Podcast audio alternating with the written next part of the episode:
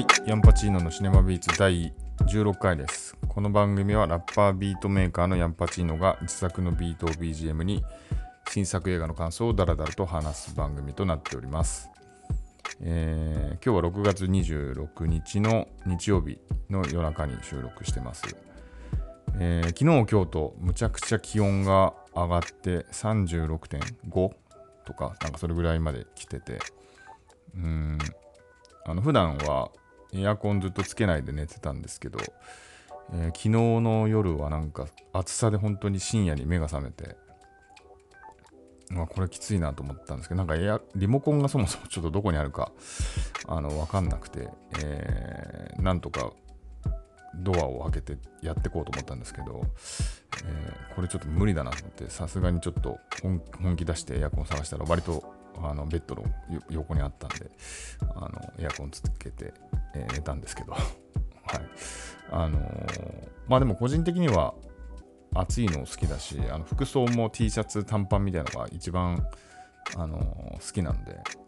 まあウェルカムといえばウェルカムだし結構お酒とか飲みたくなるようなあの気持ちにさせられる気候だなというふうに感じてますね。昨日はあの下北沢友人とご飯食べに行ったんですけどなんか下北沢もだいぶ再開発で雰囲気変わっててあの、まあ、でも結構あのお店飲み屋さんみたいなのすごい増えてるというか、まあ、あの工事中だったからかもしれないですけど駅前にたくさんできたような感じはしましたね。あの我々がご飯食べたのはみかん下北っていうフードコートというか横丁みたいな感じですかね。いろんな、まあ、特にアジアとかのいろんな国のタイ料理とか、えー韓国料理とかベトナム料理とか、まあ、あと和食も洋食も、まあ、全部かあのあるようなあのフードコートがあってそこで、えーベトナム料理とか食べたんですけど、まあ、すごい若い人が多くて、えーだいぶ街の雰囲気も変わったのかなって感じがしますね。なんか自分のイメージ、あの、夢を追うバンドマンとか、あの役者とか、そういう人が飲んでるイメージ、まあ、ちょっと古すぎるのかもしれないですけど、あのそういう人たちがいるイメージもあるんですけど、なんかそういう感じよりはもう少し、なんですかね、あの、今時のというか、あのそういう若い人が多い感じがしましたね。それこそなんか、自撮り棒を持ったような人もいましたけど、はい。まあ、どっかに、まあもちろん、あの、普通の飲み屋街とかにいるんだと思うんですけど、雰囲気変わったなと思って、あの、去年でしたっけ ?2 年前か。あの、まあ、今日、神は見返りを求めるっていう映画の話をしたいんですけど、えーにも出てた若葉龍也が主演の街の上でという映画あのありましたけども、その時は、えーまあ、下北沢が舞台の映画なんですけど、あのまだ再開発中の工事現場とかが映ったりとかあのしてるんですけどその時とはもうだいぶ違ったんでもうあの映画を見るともはや歴史上の街というか、まあ、そそれだけにあの瞬間を撮った意味もあったんだと思うんですけどだいぶ様変わりしたなっていう感じがしましたねまあでも今のその下北は下北で、えーなんか楽しい感じだったんで僕もあの友達来る前に早く着いたんでなんかその辺にあとバーで飲んだりとか、まあ、そそれなりに楽しく過ごしました。えーさらに前日は、えっ、と、WWWX で、えーラッパーのおむすび氏、えー OMSB と書いておむすび氏の、えーワンマンがあってそれ見に行きましてあの最近「アローンっていう、えーアルバムが出たんですけどそれが本当に素晴らしくてあの、まあ、音的にもラップの内容も本当にパーソナルな、えーまあ、自分のもちろん話とか家族の話とかっていうところから、まあ、ヒップホップへの愛みたいなところも、えーまあ、そのアルバム聴いてる中でこういい流れで、えー入ってくるような素晴らしい作品だったんで、まあ、これちょっとワンマン行こうって感じで見に行ったんですけどまあな多分あの来てる人たちもかなり期待値高くて、えかつ、ま、本人も、えステージ上で言ってたんですけど、まあ、かなりいろんな苦渋をあの、まあ、キャリア結構長いですけどあのなかなか苦渋をなめる時もあったけどやっとこういう状況がその日訪れてそのワンマンのあの、まあ、結構ぎっしりお客様入っててまあ、それを見て結構感極まってる感じで、あの何度も何度もあのありがとうみたいな感じの言葉がなんか思わず出てるっていう感じで言ってましたけどお客さんもすごい温かくてなんかその下積みというか下積みっていうほどあの潜ってたわけじゃないと思うんですけどあの活動をしている中でこのタイミングで本当に素晴らしい作品が出て素晴らしいライブをやってるっていうのをなんかみんなで祝ってる感じであったかかったですね。なんか拍手もなんか自然と出る感じだったしなんかアンコールの拍手って結構よく、まあ、通常のアンコールってあの最初最後の曲終わってわーってなってその後なんかリズムを合わせてこう拍手が統一されていくじゃないですか、まあ、ちょっとなんですかね。形式的というかあのこれやったらアンコールって感じになってあの、まあ、場合によっては早く出てこないかなって思う時もあるぐらいの感じだと思うんですけど今回はなんかその終わった時のわーっていう結構勢いの拍手がそのままずっと止まんなくてあのみんな変に合わすこともなくその拍手がずっと続いてそのままアンコールっていうなんかあんまり見たことないなと思ってまあそれぐらい結構いいライブだでしたねなんかかなり、えー、刺激を受けた感じがしますねあのそのステージでおむすび氏があの、まあ、みんなここに来てる、400人ぐらいあのみんなラップやった方がいいよって言ってて、まあ、僕も一応やりはやってはいるのでだちゃんともっとがっつりやりたいなっていう気持ちにさせられました。はい、あであとゲストあのパンピーとかババとか出てたんですけどあとあの、おぶくろ成焼さんが、えーと、ゲストで来ててあんまり生でライブとか見たことあ、ま、初めてですね。あんまりというかだったんですけどやけにあの雰囲気があってあのー、なんか見入っちゃいましたね。はい。そんな感じですね。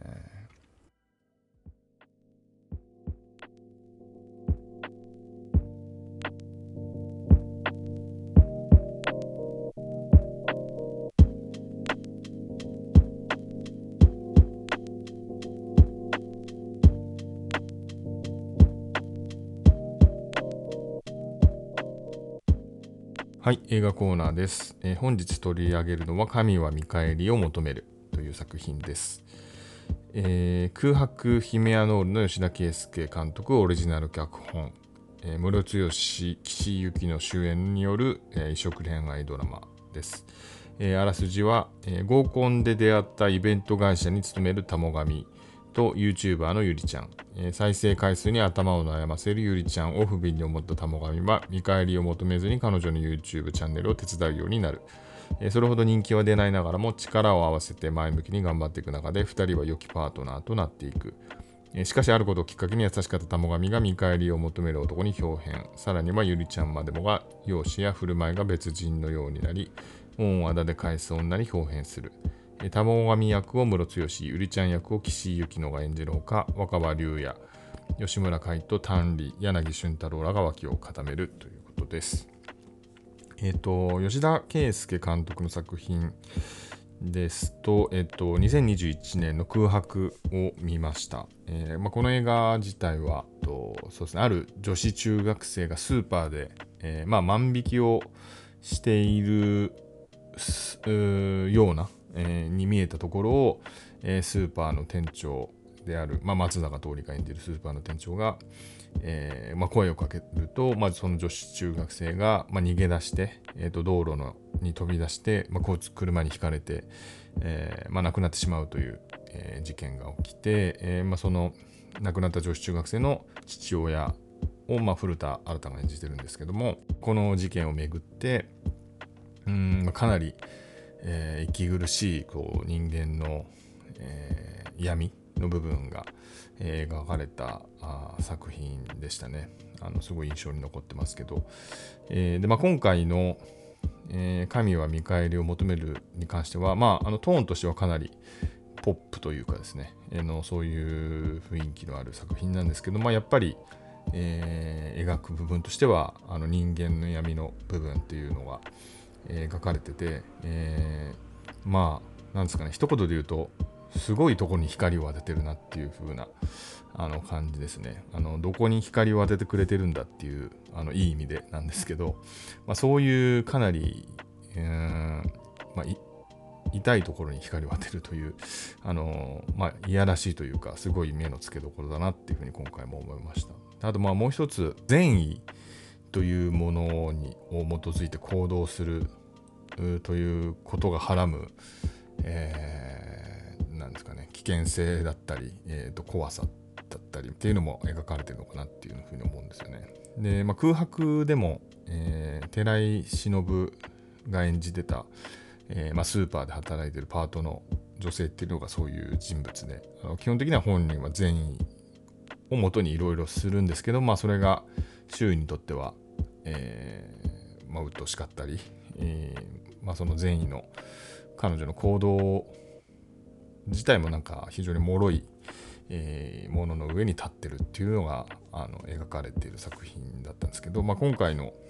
玉神さんその室剛演じる玉神さんは、えーまあ、ものすごい善意の人なんですよね。あのそのまあ YouTuber、まあ、YouTuber っていうのは本当に駆け出しで普段はコールセンターの電話、えー、の対応をやっているような、まあ、ちょっとまあ冴えないと言っていいんでしょうかね。あのあの周囲の関係性も友達とかの関係性も含めてちょっと冴えない、えー、ゆゆりちゃんのことをまあ助けてくれる、まあ、車を出したりとか、まあ、撮影手伝ったり、えー、着ぐるみを用意したり、えー、場合によっては代わりに、えー、謝ったりとか。あのそういうことまでしてくれるんですよね。本当に善意の人で、まあ、ゆりちゃん以外にもその実際自分が働いてる会社の後輩にお金を貸したり、まあ、帰ってこないっていうのが分かってても、まあ、どんどん貸してあげるような、まあ、基本的にはいい人なんですけど、まあ、そういう人が、えー、あるきっかけで、えーまあ、表現して,、ま、してしまうっていうところを描いてて、まあ、かなり、えー、コミカルにというか、まあ、極端に描いてる部分もありますけど、まあ、誰しもちょっと感じるところがある映画かなっていうふうに思いました。あの、玉神はまあ室剛が演じてるぐらいなんで、まあ、中年の男性なんですけど、まあ、自分も近いようなあの年に迫っているので、まあその別にお金がものすごいあるわけじゃないんですけど、例えば若い人とかに対して経済的だったり、まあなんかその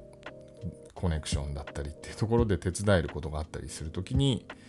えー、まあ見返り求めないでやっているよっていうようなあのスタンスでいることもあるんです。そういうことをしたこともあるし、今もなんかそういうことをしたりすることがあるんですけど、なんかあの本当にそこってピュアに見返りを求めないって言い切れるのかっていうところはをなんかこう突きつけられた感じはちょっとあって非常にこう見たくない部分を見せられてる感じはありましたね。まあなんかあのこの玉神さん自体も、まあ、見返り求めないと言いつつもあの、まあ、そこはちょっとどうしてもあのおじさんの悲しさというかまああんまりこう女性が得意ではないという、まあ、おじさん、えー、玉神さんなんで、まあ、仕事は結構一生懸命やってるっていうのがわかるんですけど、なんかその、まゆりちゃんは、えー、まあ、むちゃくちゃ美人っていうような描かれ方じゃないんですけど、あの、まあ、すごいピュアで可愛らしい、そまあ、素朴っていうのが一番合うんですかね。で、まあ、ひたむきにその、えー、YouTube、えー、のコンテンツを作っていて、いるっていう部分で言うと、まあ、た、たもがみとしては、割と一番こう、組みやすい相手というか、あの、まあ、女性に対して自信がない玉神が、えーまあ、ゆりちゃんと行動するっていうのは結構やっぱりそこに楽しみを見出してるんじゃないかっていうのはなんとなく感じられてしまうんですよね。どうしてもそのおじさんと若い女の子っていうところで。なのでまあその辺からすでにちょっと、まあ、ただあの実際なんかいわゆるその体の関係とかあのそういう具体的なことは求めないっていうのがまあ、やはりそこはいい人なんだとは思うんですけど、うーん、まあ、全く見返りを求めてないとは、最初から言い切れない部分はちょっと感じてはいたんですが、まあ、それはでも表面的には、何ですかね、2人の間では、えー、それはなく、あの、表立ってはなくて、えーと、ゆりちゃんは玉神さんを、まあ、神というふうに崇めるぐらいの関係なんですね。はいでちょっと話脱線をするんですけどその玉神さんはイベント会社で働いていて、えー、まあ、それゆえにそのぬいぐるみを貸したり、えー、あのぬいぐるみを手配したりいろいろコネクションがあったりとかあのするんですけど割とそのイベント会社とかイベント会社で働いてる人描写が、えー、リアルだなと思って、まあ、というのは自分があのそういう人と一緒に働くことがあったりとか、まあ、自分もイベント関係の仕事をしてたこともあったのであのなんかその辺の描写にちょっと反応してしまったんですけど結構その無理な納期をあのグッとあの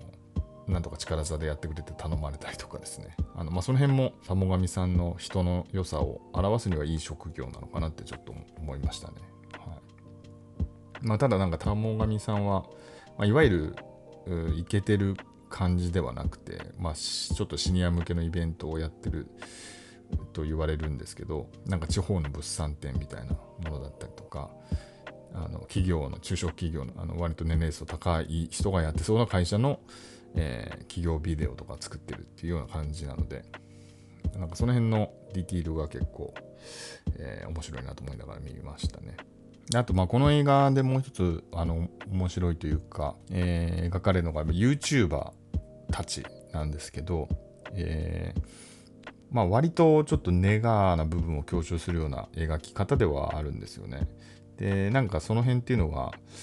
えー、まあ自分も YouTube は見るんですけど、いわゆるその YouTuber、人気 YouTuber みたいな人の動画は見ないし、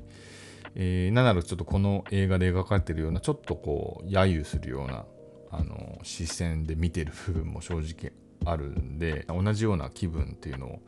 えー、共有できるんですけどまあこの映画は基本はそういうところを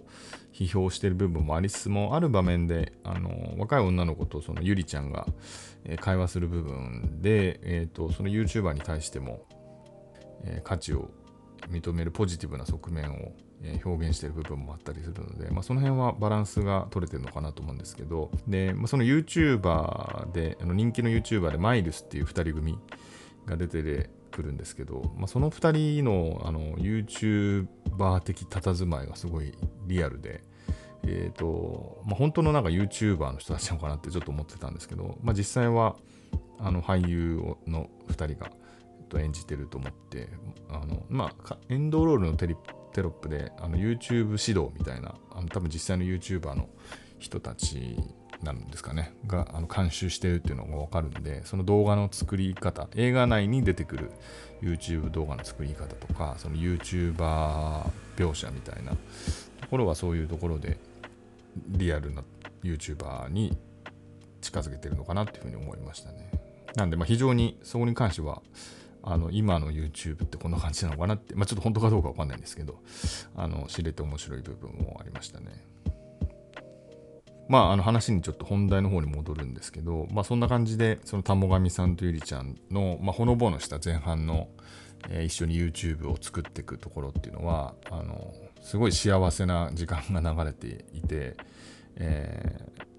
ー、まあ、ほっこりするようなシーンが続くんですけど、まあ、あることをきっかけに、まあ、それが一気に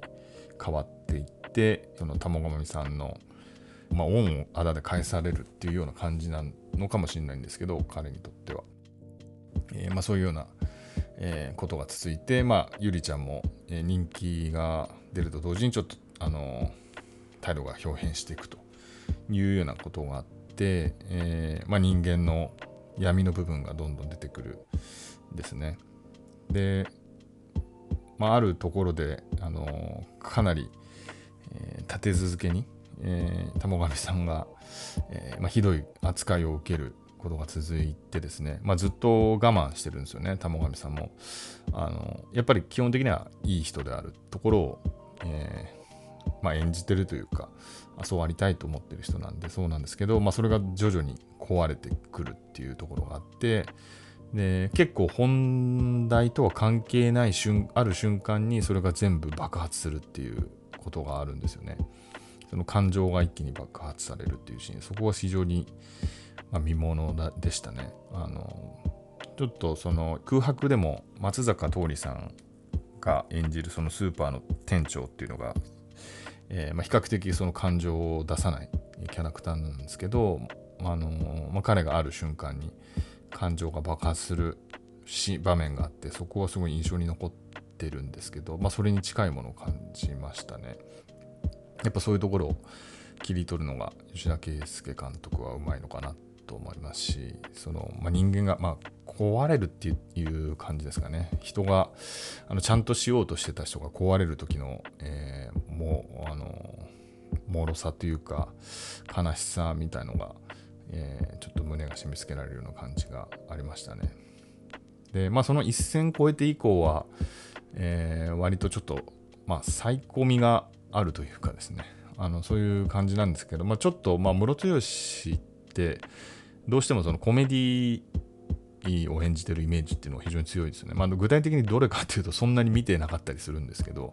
まあ、コントとかにも出てるのもあってか、コメディのイメージがあるんで、ちょっと笑っちゃうようなとこもあるんですよね。本人は結構真剣にやってるんですけど、旗から見るとちょっと笑ってしまうような、あの、登場シーンとか、あの、があるんですけど、あの、まあでも、えー、そういうふうにわ、まあ、ちょっと笑って見てるんですけど、だんだんそれが笑えなくなっていくようなシリアスさも出てきて、えー、まあ、2人が、まあ、修羅場を迎える、えー、まあ、何回か修羅場迎えるんですけど、本当の、えー、がっつりこう、ぶつかるみたいなところで、えーまあ、2人の気持ちが、まあ、そこでまたぶつかり合うってところですね。そこも、まあ、そのキーアイテムとして自撮り棒っていうのが、え出てくるんですけどそこの使い方とかっていうのも、えちょっと面白かったですね。はい、でまあそんな感じであの後半は感情がとにかく、えー、爆発し合うというところがあってあのすごいテンポもよく結構引き込まれて見てしまうんですけどまあある点を超えていくと、まあ、その先というかですねそこの先の気づきみたいなのが出てきて、えー、急にちょっと泣かされるというかですねあのそういう場面もあってうんまあ人間の闇を描いてるんですけど同時に希望みたいなところも描いてるような感じがしました。まあ、それはちょっと空白にもちょっと近いしとはいえなんかあのはっきりこう割り切らないっていうところちょっとその余韻も残すとこも含めて、えー、吉田圭佑監督らしいのかなっていう、まあ、変にこうすっきりして終わんないってところがあって、まあ、僕はちょっとそういう映画結構好きなのであの、まあ、それを受け止めて自分の中でこう咀嚼する時間が結構必要な映画だったなっていうふうに思いますね。でまああのこの話って、まあ、いわゆる下積み時代を過ごした人が成功する話という風な文で言うと割とよくある話でもあるんですけどなんかそこのうーんまあみんなその成功することを目指して下積みをするわけなんですけどやっぱりその下積み時代っていうところで、えー、成功すると忘れてしまうような部分なんですけどなんかそこにもなんか尊い瞬間があったっていう風なところがあのこの映画でも感じるところがあってあのそこがすごい好きなところでしたね。そのまあ、誰も見てないような YouTube のために、えー、2人でいろいろ考えてアイデアを出したりとかあの励まし合ったりしてる時間っていうのがあのとても尊く見えるっていうところがあの結構、好きで。まあっていうのは自分もうん、まあ、似たような感じで、えー、そんなにみんなに聞かれてるわけでもない何かをや音楽とかあの、まあ、ポッドキャストもそうかもしれないですけどあの文章を書いたりとかやっているんですけどまあそういう何ですかね何かになってるわけじゃない段階で苦労してる時に、えー、一緒にいた人とかあの何か一緒に作った人とか何か感想を言ってくれた人とか励ましてくれた人とかっていうところっていうのはあのなんか通過点とかってことでもなくてあのそれ自体が結構尊いものだなっていうふうにはあの思ってはいるのでなんかそれをかんそことちょっと重なって、えー、個人的にもグッときたポイントでしたね。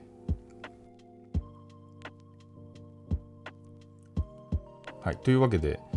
えー、まあ、吉田圭佑監督らしい、えー、まあ、人間の闇の部分、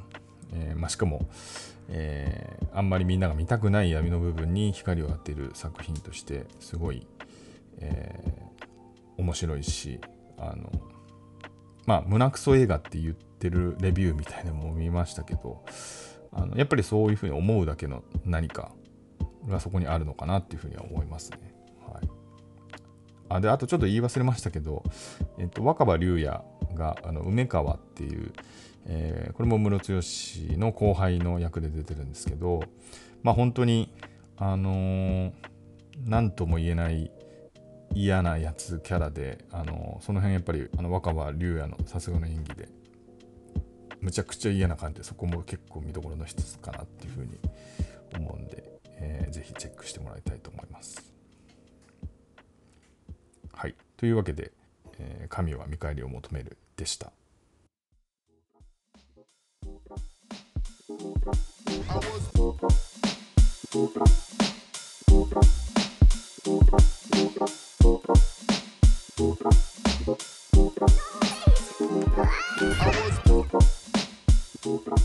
はい、エンディングです。